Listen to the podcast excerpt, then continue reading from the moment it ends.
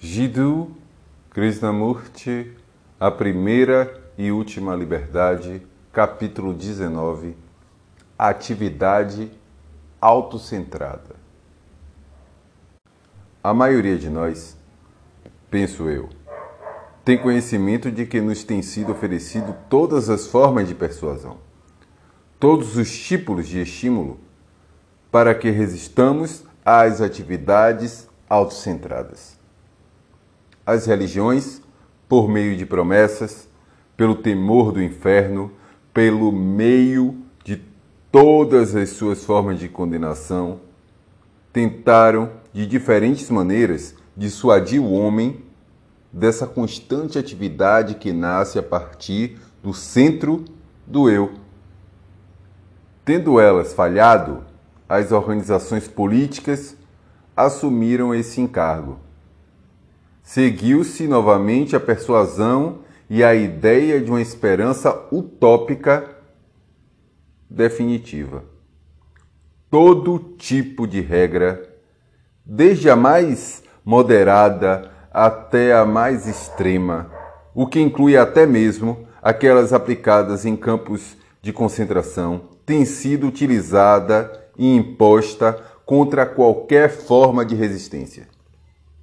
No entanto, permanecemos com a nossa atividade egocêntrica, que parece ser o único tipo de ação que conhecemos. Quando pensamos em tudo isso, queremos alterar essa atividade. Ao percebermos esse movimento, tentamos mudar o seu curso.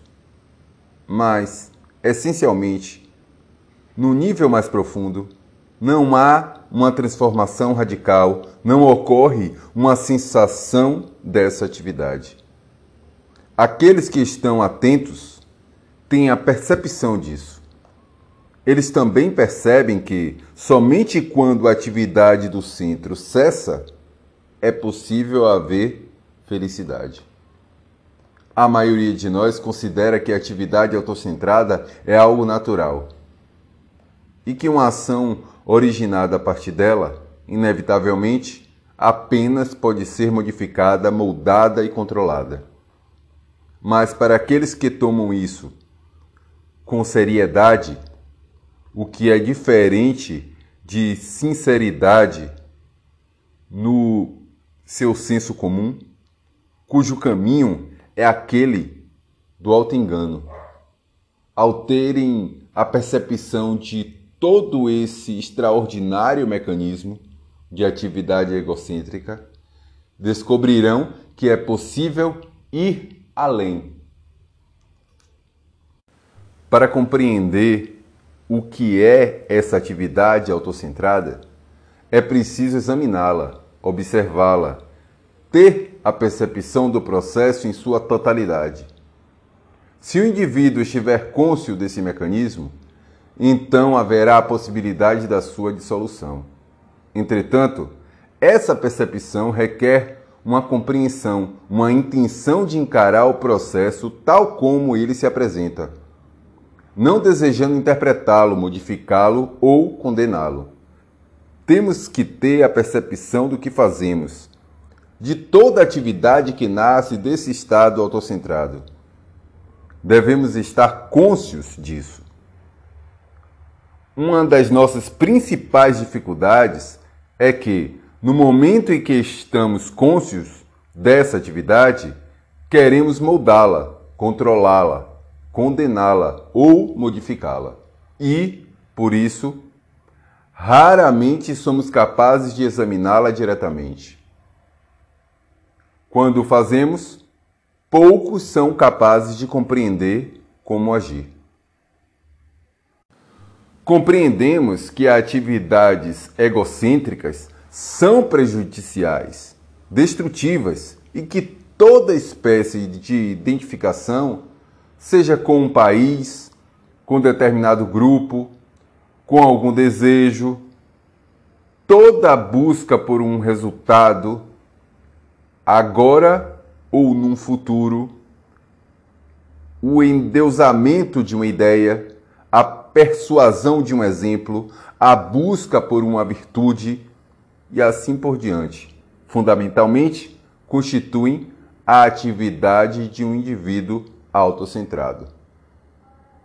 Todas as nossas relações com a natureza, com pessoas e ideias, são o resultado dessa atividade. Tendo compreendido tudo isso, o que se deve fazer? Toda essa atividade deve cessar espontaneamente, não por uma imposição própria ou por efeito de alguma influência ou de orientação. A maioria de nós sabe que essa atividade egocêntrica produz malefícios e caos, mas só temos a percepção disso em certos aspectos. Ou a observamos nos outros e não percebemos a nossa própria atividade autocentrada. Ou então estamos cônscios dela nas relações com os outros e queremos alterá-la, substituí-la, superá-la. Mas antes de podermos lidar com essa questão, precisamos compreender como esse processo se origina. Não é isso? Para que possamos compreender alguma coisa, temos de ser capazes de observá-la e, para realizar essa observação, precisamos conhecer suas várias atividades em diferentes níveis, tanto conscientes quanto inconscientes. As diretrizes conscientes, como também os movimentos egocêntricos de nossas motivações e impulsos inconscientes. Estou cônscio dessa atividade do eu somente quando me encontro em oposição a algo, quando a consciência é contrariada quando o eu está desejando alcançar um resultado. Não é assim? Ou então percebo esse centro quando um prazer chega ao fim e desejo repeti-lo. Assim ocorre uma resistência e a mente molda-se intencionalmente na direção de um fim que me proporcionará deleite, satisfação. Tenho essa percepção de mim mesmo e de minhas atividades quando conscientemente me encontro perseguindo uma virtude. E com certeza, um homem que persegue a virtude conscientemente não é virtuoso. A humildade não pode ser buscada, e essa é a sua beleza. Esse processo egocêntrico é o resultado do tempo, não é? Enquanto existia esse centro de atividade visando qualquer direção, consciente ou inconsciente, ocorre o movimento do tempo. Assim, me encontro cônscio do passado e do presente em conjunção com o futuro. A atividade autocentrada do eu é um processo no tempo. É a memória que dá continuidade à atividade desse centro, que é o eu. Se observar a si mesmo e tiver a percepção desse centro de atividade, verá que é apenas um processo do tempo, da memória, de experimentar e traduzir cada experiência de acordo com a memória. Também verá que a atividade egocêntrica é um processo de reconhecimento, que também faz parte do processo da mente. Pode a mente estar livre de tudo isso? Para a maioria de nós, pode ser possível, em raros momentos, quando fazemos um ato inconsciente não intencional, não impositivo. Mas é possível que a mente esteja absolutamente livre da atividade autocentrada? Essa é uma pergunta muito importante a ser colocada. Para nós mesmos, porque na própria pergunta você encontrará a resposta. Se você percebe todo o processo dessa atividade autocentrada, encontra-se plenamente cônscio de suas atividades nos diferentes níveis de sua consciência. Então, certamente terá que se perguntar se é possível que essa atividade termine. Será possível que eu não pense em termos relativos de tempo, em termos relativos do que serei, do que fui ou do que sou? Pois é, a partir desse pensamento que todo o processo de atividade egocêntrica começa. Também é ali onde se inicia a vontade de se tornar alguma coisa. A determinação de escolher ou rejeitar, que se inserem todas no processo do tempo. Observamos nesse processo infindáveis malefícios, sofrimento, confusão, distorção e deterioração. Definitivamente, o processo do tempo não é revolucionário. Nele não há transformação, há apenas uma continuidade sem fim, nada além do reconhecimento de algo que já experimentamos. E é só quando temos a sensação completa do processo do tempo da atividade do ego que ocorre uma revolução, uma transformação, um surgimento do novo. Tendo a percepção de todo esse processo do eu e de sua atividade, o que a mente deve fazer? É somente com a renovação, com a revolução, e não por meio da evolução ou de alguma transformação do eu, mas mediante sua completa cessação, que o novo pode surgir. O processo do tempo não pode trazer o novo. O tempo não é o caminho da criação.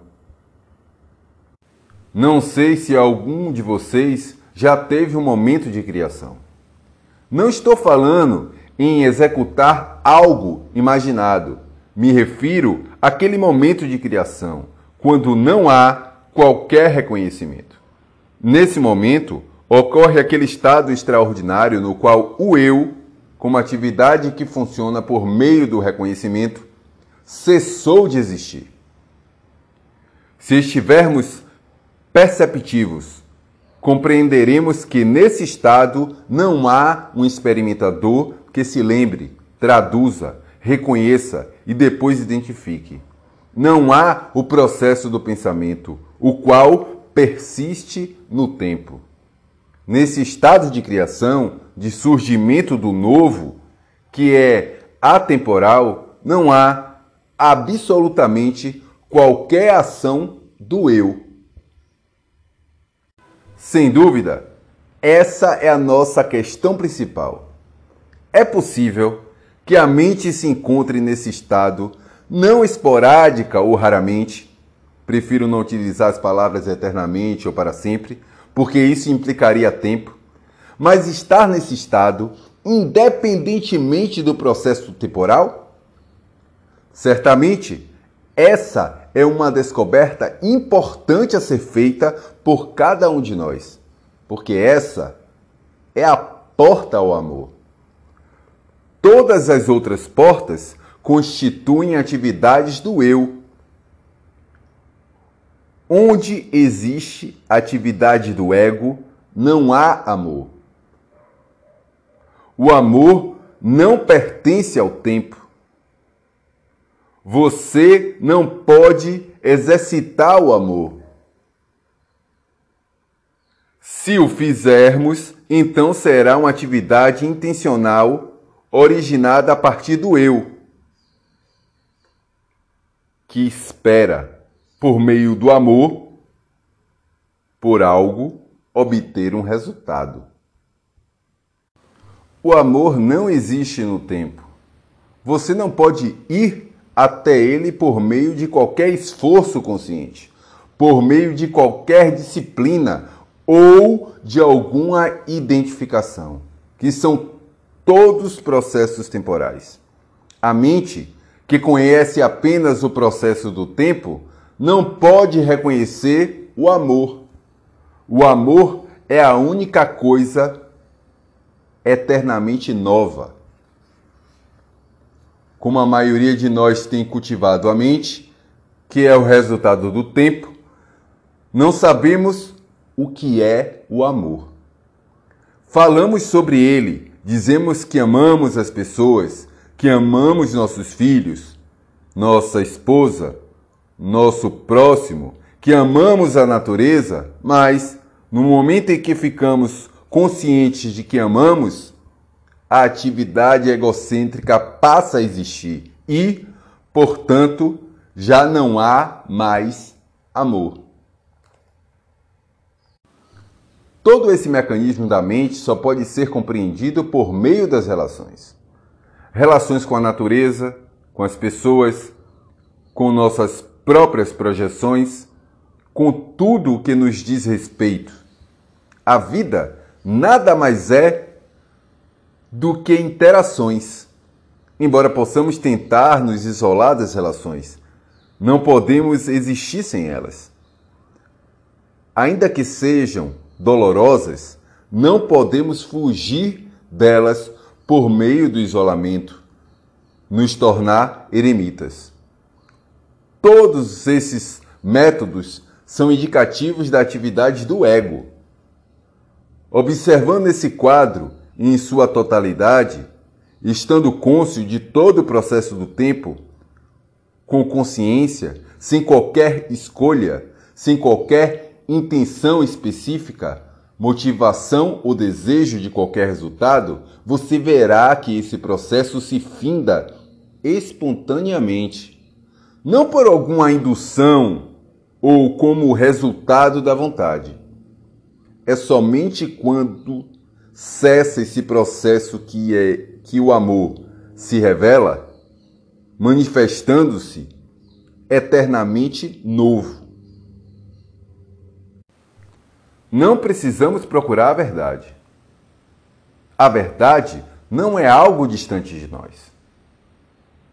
É a verdade sobre a mente, sobre suas atividades de momento a momento se estamos cônscios dela, de momento a momento, de todo esse processo de tempo, essa percepção liberta a consciência ou a energia que é inteligência, amor. Enquanto a mente se utilizar da consciência como atividade egóica, o tempo se manifestará com todas as suas desgraças, com todos os seus conflitos, suas confusões e ilusões. É somente quando a mente, compreendendo esse processo plenamente, interromper sua atividade, que o amor pode se manifestar.